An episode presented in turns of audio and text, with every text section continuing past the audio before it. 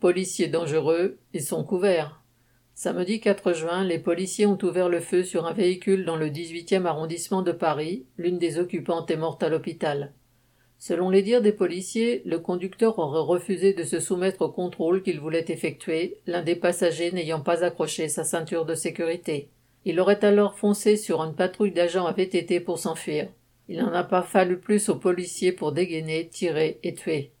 Cet acte vient après d'autres du même acabit. Fin avril, à Paris également, un policier avait tiré sur une voiture qui tentait d'échapper à un contrôle en traversant à vive allure le pont Neuf.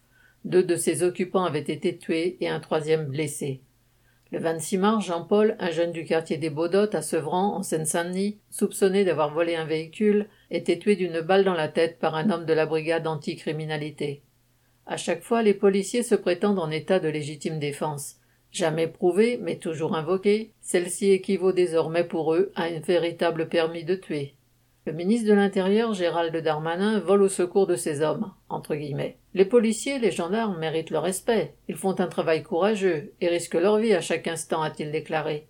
Il a été accompagné par la première ministre Elisabeth Borne qui a affirmé sur Radio France Bleu, les policiers, s'ils sont en état de légitime défense, ils peuvent ouvrir le feu. Je pense qu'il y a de plus en plus de refus d'obtempérer avec des véhicules qui peuvent foncer sur les policiers, qui peuvent les mettre en danger. Ainsi soutenus, pour ne pas dire encouragés, les policiers peuvent se sentir couverts pour mitrailler tous azimuts. Ce n'est pas eux que le danger menace, mais les conducteurs qui auront le malheur de tomber sur une de leurs patrouilles à mentalité de cow-boy. Daniel Mescla.